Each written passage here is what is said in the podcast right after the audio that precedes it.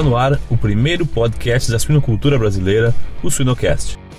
Fêmeas com duração de IDE muito curto, entre 0 a 2 dias, são fêmeas que vão ter um comprometimento no tamanho da leitegada subsequente. Uma dica é se ficar atento é, nesses manejos é, da leitegada na última semana de lactação. Siga-nos nas redes sociais e Spotify para ter acesso a conteúdo técnico atual, de qualidade e gratuito. MSD sinônimo de prevenção e segurança para garantir a qualidade da produção de suínos. MSD a ciência para animais mais saudáveis.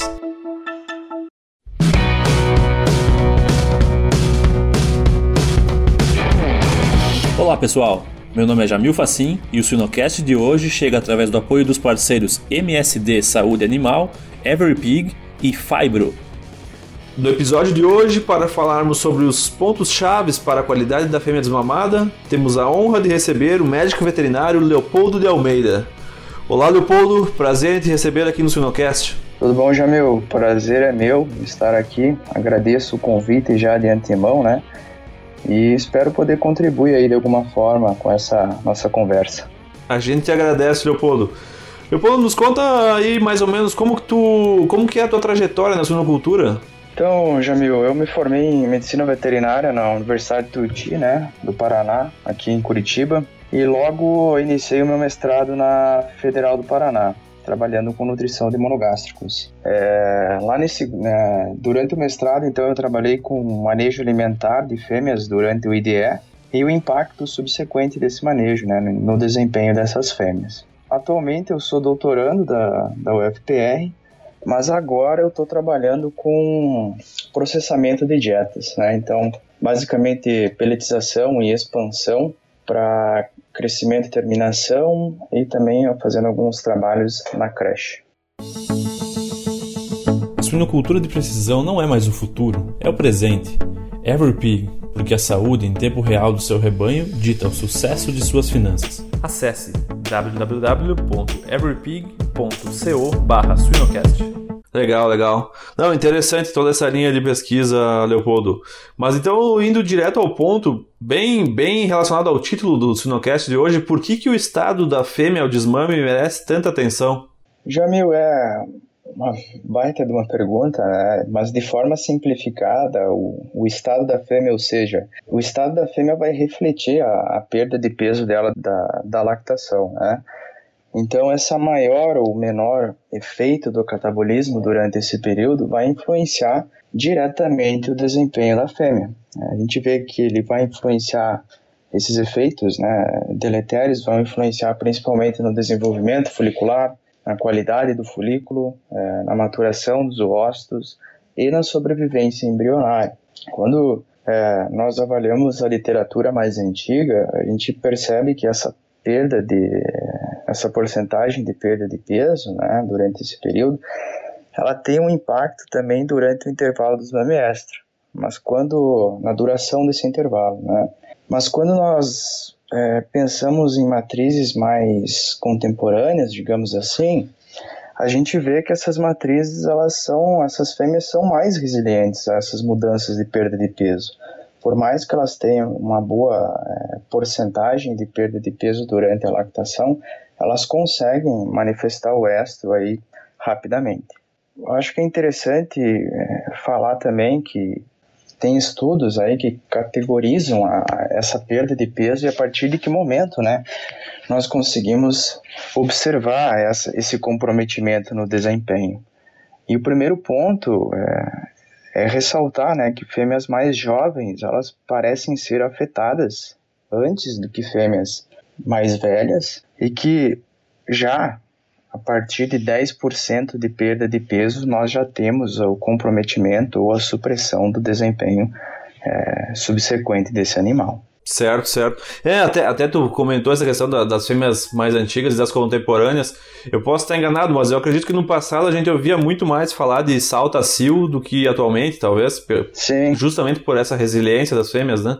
Sim, sim, com certeza, Jamil. Certo, certo. E aí, daí a gente vai. Se, se, a gente fosse falar então de estratégias na maternidade, seria, seria um outro podcast, né, né Leopoldo? Sim.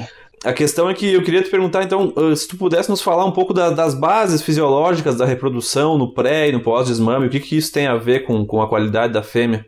É, nós temos então aqui no pré-desmame, ou no anestro lactacional, que a gente chama, é, é um momento que vai permitir com que ocorra a recuperação do sistema reprodutivo. Né? Então é um momento onde a gente tem a regressão do útero, ou seja, a, é, a condição para que ele possa, é, possa se ter uma nova gravidez. Essa regressão vai acontecer ao longo da, da lactação.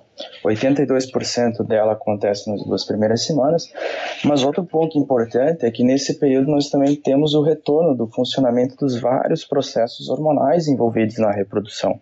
Pensando nisso, é, a gente pode dividir essa, o anestro lactacional em três fases. Hipergonadotrófica, né? Primeira fase, uma fase de transição e uma fase de normalização. É, de modo básico, num pensamento cronológico, nós temos então, é, na primeira fase, logo após o parto, a fêmea ainda possui uma certa população de folículos pré-ovulatórios e esses folículos vão estar secretando estrógenos, né? Então, é, nós vamos ter uma concentração dos hormônios reprodutivos ali ainda. Entretanto, é, esses, esses folículos ovulatórios eles vão regredir é, entre dois a três dias pós-parto. Junto com isso, nós temos o início da regressão do corpo lúteo. Essa regressão ela vai ser, é, acontecer ao longo de toda a lactação.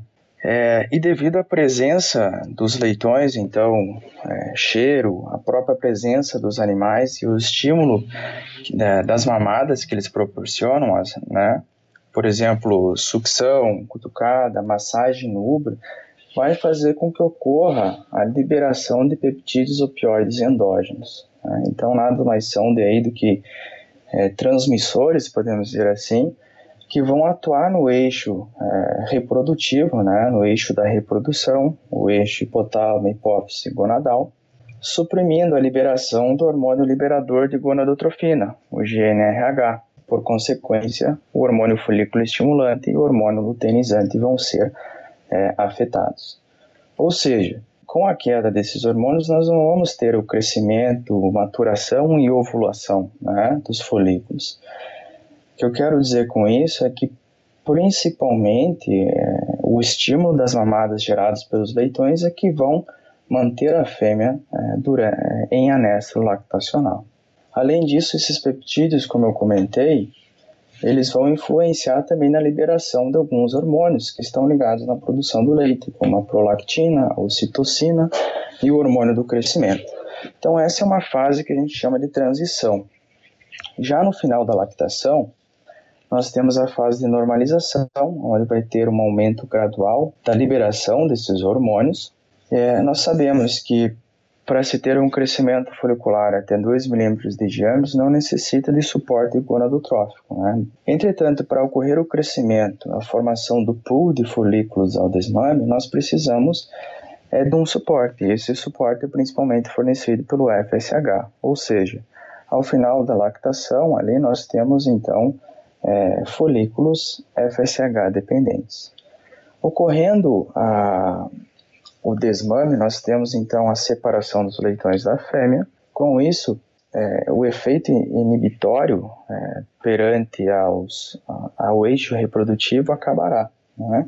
Então, nós antes, como nós tínhamos uma, devido a esse efeito, nós tínhamos uma liberação de LH durante a lactação de baixa frequência e alta amplitude, agora, é, após o desmame, vai passar por um, uma, um padrão de liberação de alta frequência e baixa amplitude, fazendo com que ocorra então a maturação, é, a seleção, a maturação até um tamanho pré-ovulatório. Né? E junto, pensando numa fêmea com uma ciclicidade é, regular, ao momento do desmame, nós também temos então um aumento gradual do estradiol, de, nos primeiros três dias pós-desmame e, consequentemente, os sinais do estro. Após a ovulação, é, nós temos então a reestruturação e a formação do corpo lúteo, que vai ser aí é, a principal estrutura para a próxima fase, né, a fase luteal, produzindo progesterona para é, se ter a manutenção da gestação. Não, perfeito, perfeito. É, todo, toda essa sequência, todo esse eixo e essas cascatas hormonais aí, elas podem ser uh, duramente afetadas se não manejarmos muito bem a. Se a fêmea já não chegar ao parto em, um, em uma adequada condição corporal e se sofrer falhas de manejo na, na lactação, certo, Leopoldo? Perfeito, Jamil. E um ponto que vale a pena ressaltar, é, que eu acabei não comentando, é que esse reflexo neuroendócrino das mamadas, ou seja, é, esse estímulo das mamadas, ele não vai alterar somente a liberação de, da secreção de LH, né?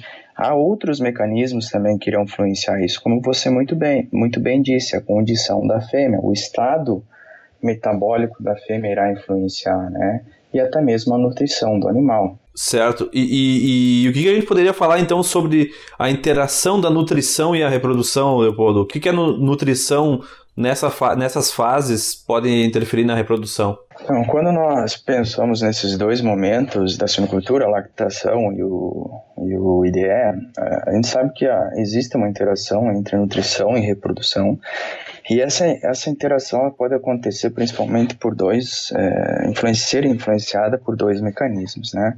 O primeiro deles é por ação direta nos ovários, ou seja, é, alguns mediadores é, vão alterar a foliculogênese, então vão alterar o desenvolvimento folicular, principalmente pois eles vão atuar é, por vias de ação direta nas gônadas, né? controlando a nutrição das células foliculares, servindo de fatores de crescimento para essas células, ou até mesmo amplificando a ação das gonadotrofinas. Alguns desses mediadores, um bom exemplo deles é o exemplo da insulina, o exemplo do fator de crescimento semelhante à insulina tipo 1, também, né, o IGF-1. É, é, bem é claro, assim, na, na, literatura, que quando você estimula a liberação de, de insulina, a gente vê uma resposta, é, um aumento no número de folículos primários, uma menor taxa de atresia e, consequentemente a isso, nós temos uma maior taxa de ovulação. Em relação ao IGF-1, ele também desempenha um papel importante quando estimulado, mas também é observado é, que na subnutrição, é, em casos de subnutrição, consequentemente nós temos uma é, redução na taxa de ovulação ou foliculogênese. E o segundo é, mecanismo importante que eu acho interessante comentar é que quando ocorre influência na liberação das gonadotrofinas, né?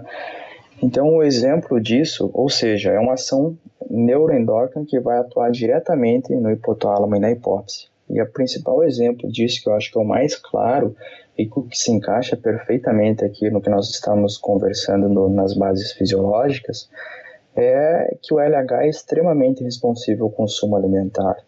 Então, numa alimentação restrita ou um nível energético restrito, por qual for que seja a razão durante a lactação, irá afetar a positividade de LH e, como consequência, nós vamos ter uma alteração na atividade ovariana e uma alteração do desempenho subsequente.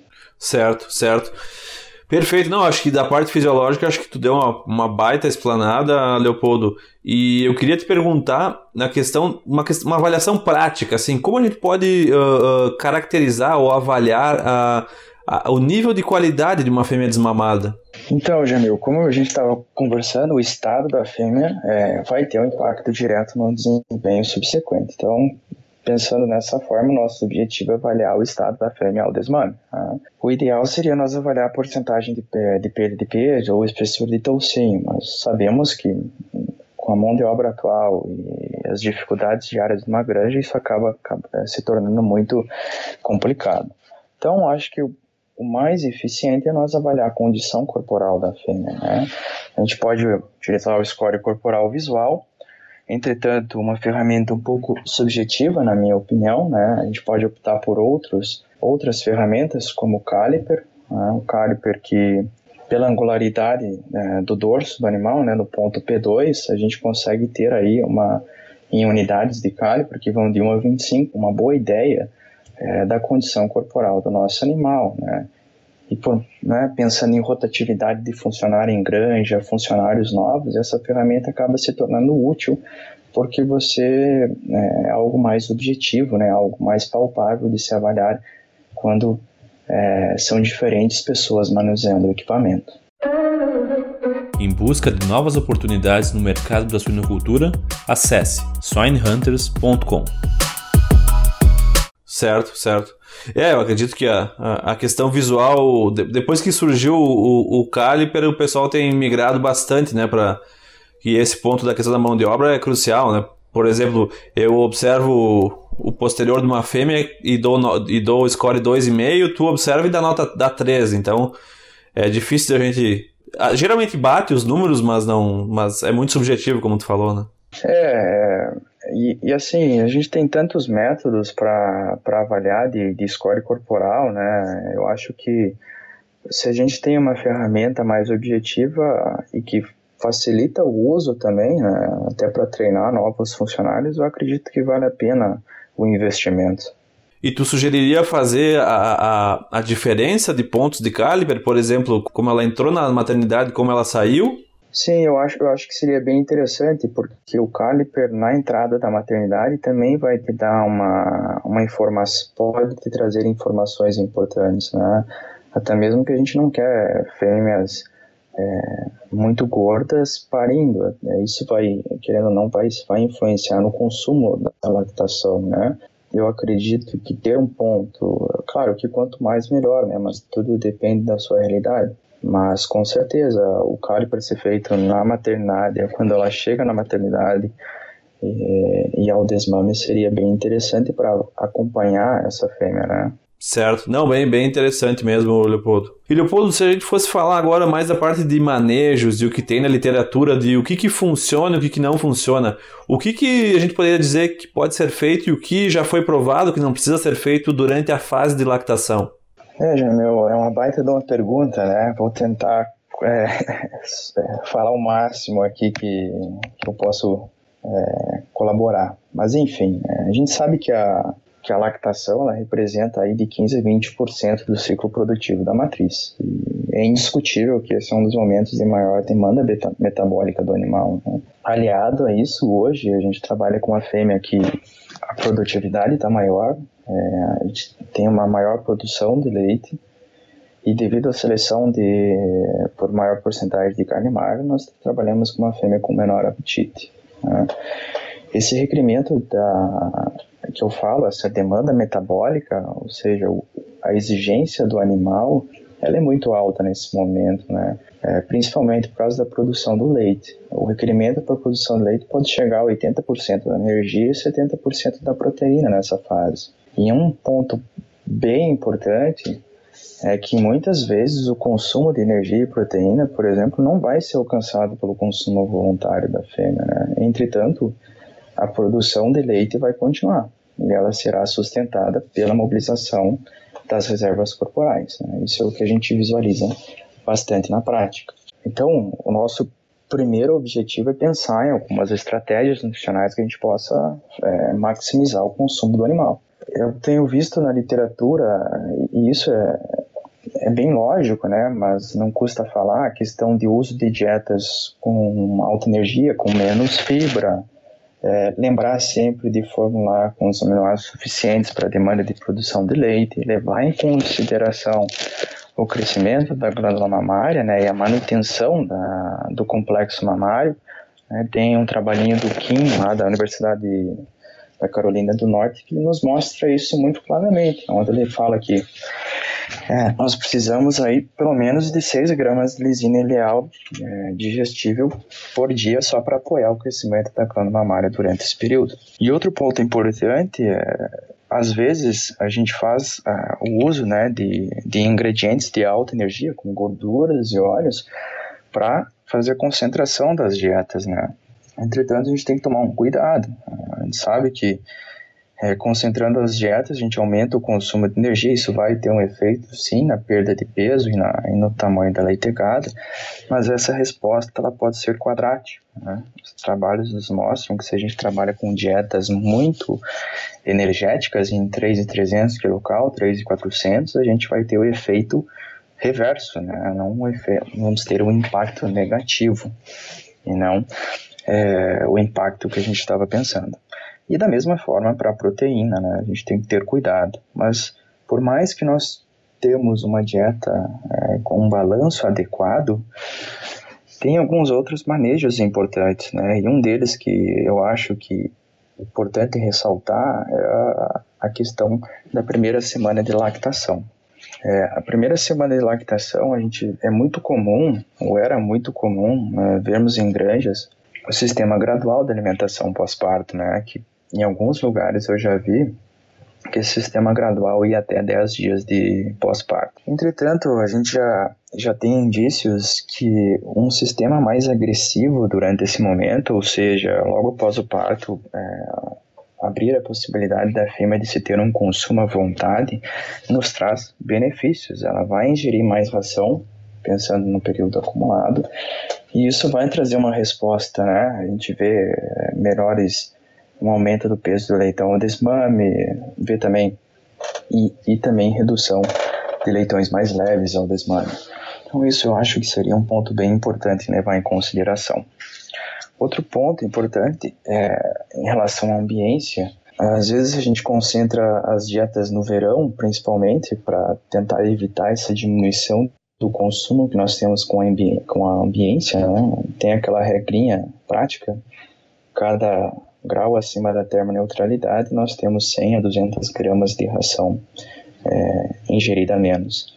Entretanto, eu pessoalmente acredito que, se possível, é, além, é, antes mais nada de, de pensarmos em manipular a dieta, fornecer uma ambiência adequada para o animal, acho que seria mais importante de tudo. E claro que como a gente está falando em, em consumo é, de alimento, não podemos deixar de falar de ingestão de água. Um período que a fêmea vai consumir 30 litros de água por dia, mais de 30 litros de água por dia, então a água tem que ser com a vazão adequada, contínua, né, e fornecida num bebedouro adequado.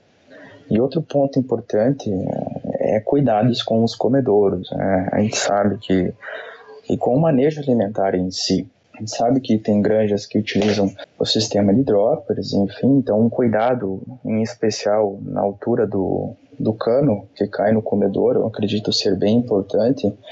Afinal, se nós temos uma, uma diferença muito grande, nós temos um desperdício de ração, uma quantidade de ração ali que vai acabar estragando e e não estimule ela a consumir, né? Então, uma altura ideal, né? A gente sempre tem que pensar que para a gente estimular o consumo são pequenas porções várias vezes ao dia. Né? Claro que isso depende da nossa mão de obra, mas existem ajustes possíveis que podem ser feitos. Um desses exemplos é a altura entre o cano é, que cai a ração e o comedouro. Na literatura está muito claro também que a fêmea prefere é, é estimulada pelo consumo de ração úmida versus a ração seca.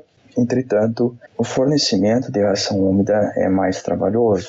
Outro ponto importante é, a literatura mostra, quando comparando é, comedouros automáticos, comedouros só de ração e comedouros onde ela pode escolher em umidificar a ração, esses comedouros estimularam mais o consumo também.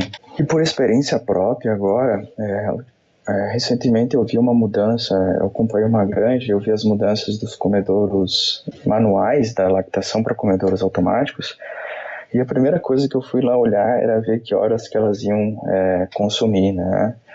E é bem interessante, elas consomem mais na madrugada, né? O maior consumo delas está na madrugada, justamente por causa da ambiência, né? A temperatura, o momento mais frio do dia.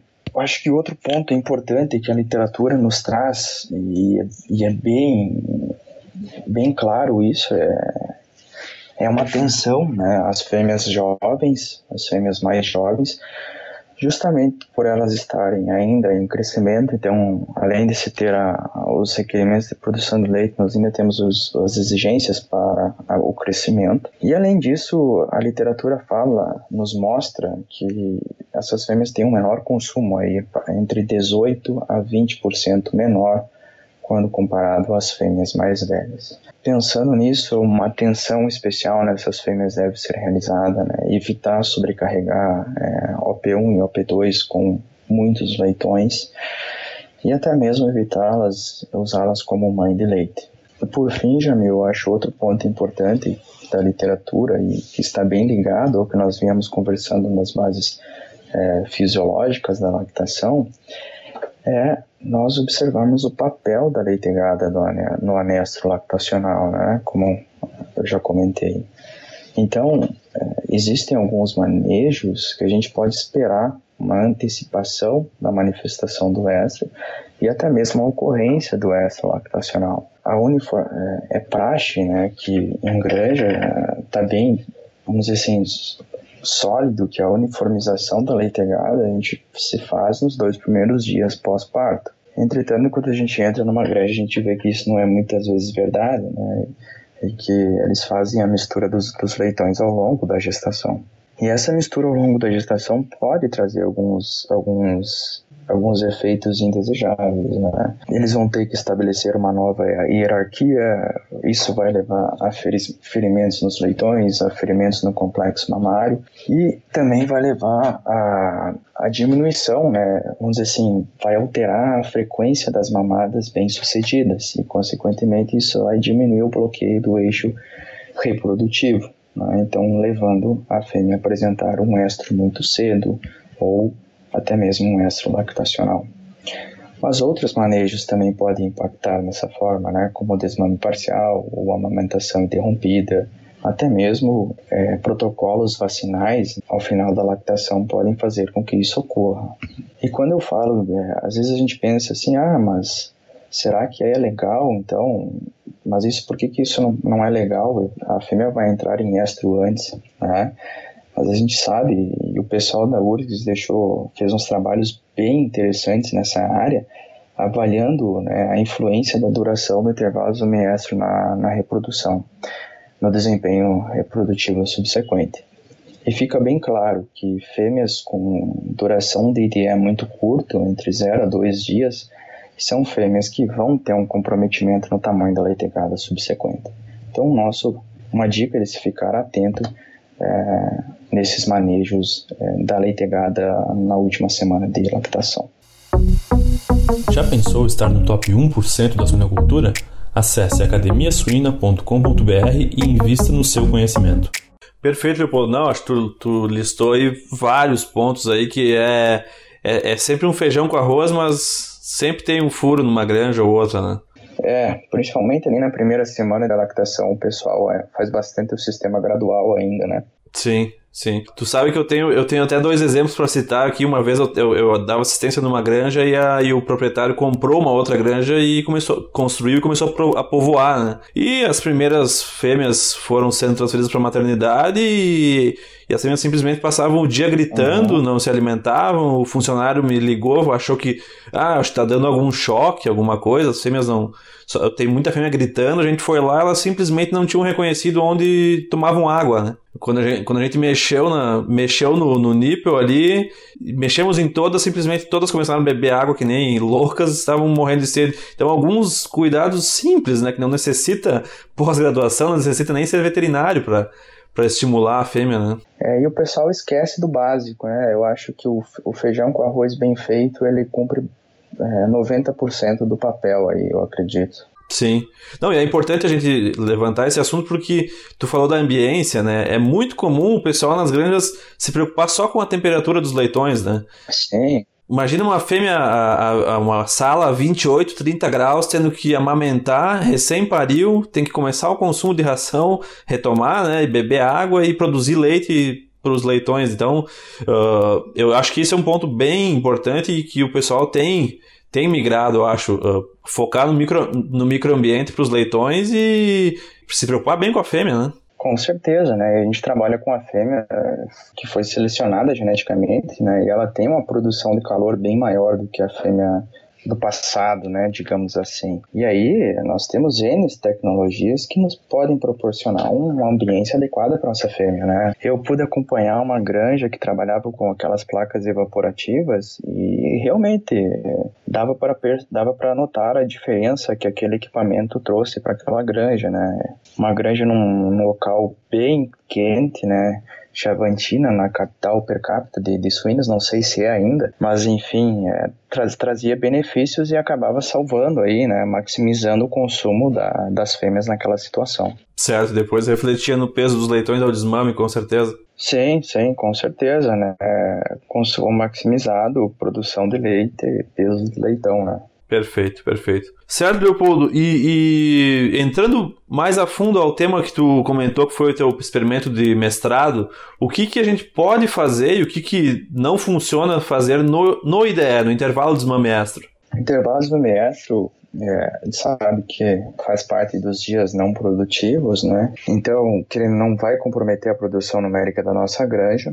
E pensando, quando a gente, é, pensando nisso, né, houve-se a seleção de melhoramento genético na duração do IDE. Quando a gente pega fêmeas da década de 80, por exemplo, a duração do IDE na literatura mostra que era de 11 a 20 dias. Né? E hoje a gente sabe que 85, a gente espera né, que 85, 90% das fêmeas entrem em estro em até 7 dias. A gente sabe também, na literatura está muito claro isso, que a fêmea continua perdendo peso é, no IDE. Né? A gente tem relatos ali de primíparas que perdem até mais do que 7 quilos no intervalo de 4,4 dias. Então é muito é, prático, né, é, granjas utilizarem é, ração à vontade nesse período e até mesmo ração lactação, uma ração mais energética. Quando nós olhamos é, a literatura lá na década de 70 e 80, a gente vê que né, os pesquisadores eles encontraram sim uma diferença na duração do ITE e até mesmo uma tendência no aumento é, do número de nascidos vivos quando utilizaram altas quantidades de ração fornecida nesse período, né? Entretanto, é, como eu acabei de comentar, a duração mudou muito, né? Será que após todo esse processo de seleção, será que os requerimentos nutricionais dessa fêmea são mesmo do passado? Será que essa fêmea vai se se aproveitar de um consumo à vontade durante esse período. E tentando responder essas perguntas, a gente fez, né, durante o meu mestrado, a gente fez dois experimentos em granja comercial. É, cada um tinha inicialmente 600 fêmeas para tentar avaliar a quantidade, a influência da quantidade ingerida de ração no IDE e o tipo de ração. Então a gente trabalhou com ração gestação e ração lactação fica bem claro, assim, ficou bem claro que as fêmeas não precisam mais de 3,6 quilos por dia de ração gestação, tá? de ração no nosso caso, a ração gestação tinha 3,280 kcal por quilo de energia e 0,69 de lisina digestível. Então, 3,6 kg dessa ração era suficiente para manter o desempenho adequado subsequente. Entretanto, um ponto importante que vale ressaltar é que as fêmeas desse experimento é, é eram em condições ideais. Né? Então, essa recomendação vale para fêmeas em boa condição corporal ou obesas, né? Entretanto, quando a gente pensa na fêmea com condição corporal magra, aí sim é, se vê ainda a carência de resultados nesse aspecto, mas a minha recomendação seria o fornecimento à vontade. Claro que é, aquele fornecimento de forma adequada, né, várias vezes ao dia, poucas quantidades, ração sempre fresca. Outro ponto bem interessante quando a gente fala de IDE e que trouxe várias né, pesquisas ali no início de 2000 para cá é o uso de dietas insulinogênicas. Né? Então, são dietas que estimulam a, a liberação de insulina. Então, devido aos efeitos benéficos que a gente conversou da, da insulina e do IGF-1 sobre o desenvolvimento folicular, Alguns trabalhos observaram aí sim a melhora do peso ao nascimento e a uniformidade e a melhora da uniformidade da leitecada quando utilizado dietas insulinogênicas. Né? Basicamente eles utilizaram dextrose, é, lactose, dextrose e amido, em alguns trabalhos também se encontra. Mas, novamente, é, são pesquisas recentes e, e, alguns efeitos muito contraditórios, né? Então, ainda estamos desenvolvendo, a pesquisa ainda está sendo desenvolvida nessa área.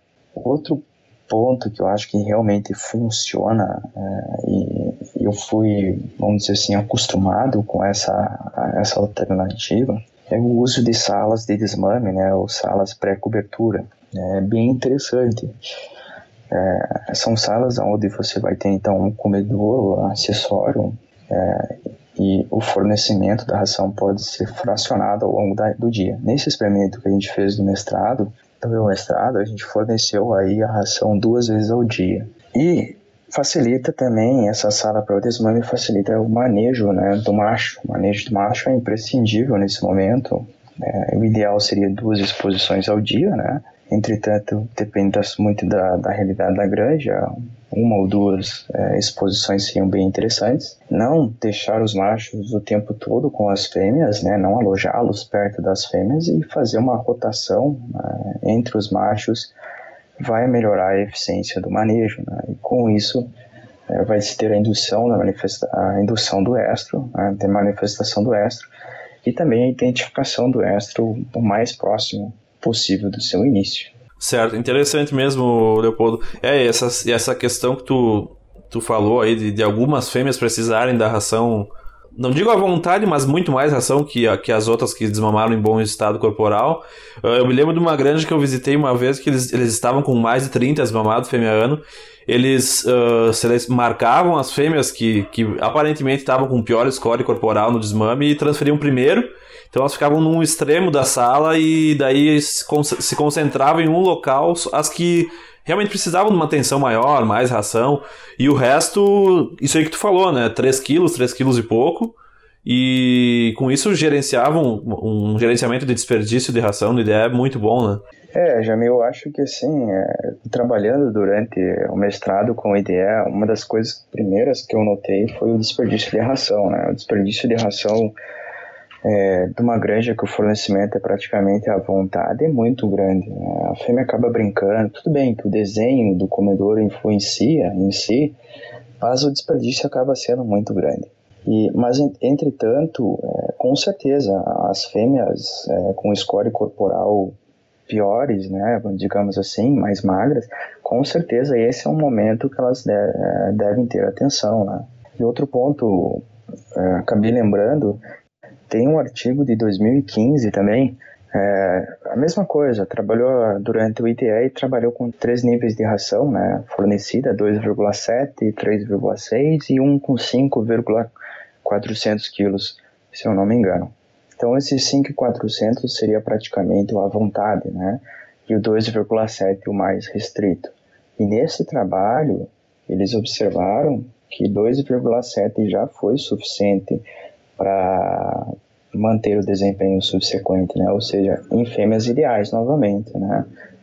Então, com certeza, eu acho que nós temos que repensar as nossas é, ações de, de, nosso plano é, alimentar durante o IDE daqui para frente. Perfeito, perfeito, Leopoldo. Não, uh, muito obrigado aí por todas as tuas, uh, todo o teu conhecimento, todas as tuas dicas aí para a qualidade da fêmea desmamada. E agora a gente tem umas perguntas finais aqui, Leopoldo, que fogem um pouco da parte técnica. Leopoldo, queria que tu me citasse teus dois livros de cabeceira, um de suínos e um não relacionado a suínos. É, Pai Rico, Pai Pobre, eu gosto bastante. Tenho lido ele, reli ele várias vezes, eu gosto dele. O livro relacionado à suinocultura, é, para mim, é o Nutrição de Não Ruminantes da Sakumura. Não, legal, legal. Na tua área de, de pesquisa, né? Sim, é, minha área, né? Beleza. E, e, Leopoldo, me diz assim, tu, tu, é um cara novo, né? Então talvez tu tenha várias respostas. O que que tu tem ainda vontade de fazer na vida? Tem muita coisa ainda, né, Jamil? É. Pela frente. Mas com certeza eu gostaria de, de morar fora um tempo, né? Morar fora do Brasil um tempo. Acho que isso é a prioridade no momento é, principal. E eu tenho um sonho de lá na frente, depois de toda a minha carreira né, na, na indústria, eu virar um consultor. Esse eu acho que seriam os meus principais é, objetivos por enquanto, né? Excelente. Não, muito bom, Leopoldo, muito bom. Tá no caminho, tá no caminho, é isso aí. Leopoldo, muito obrigado novamente aí pelo teu tempo, pelo teu conhecimento compartilhado. Foi um prazer mesmo te ter aqui no Suinocast. Eu que agradeço, Jamil. Muito obrigado.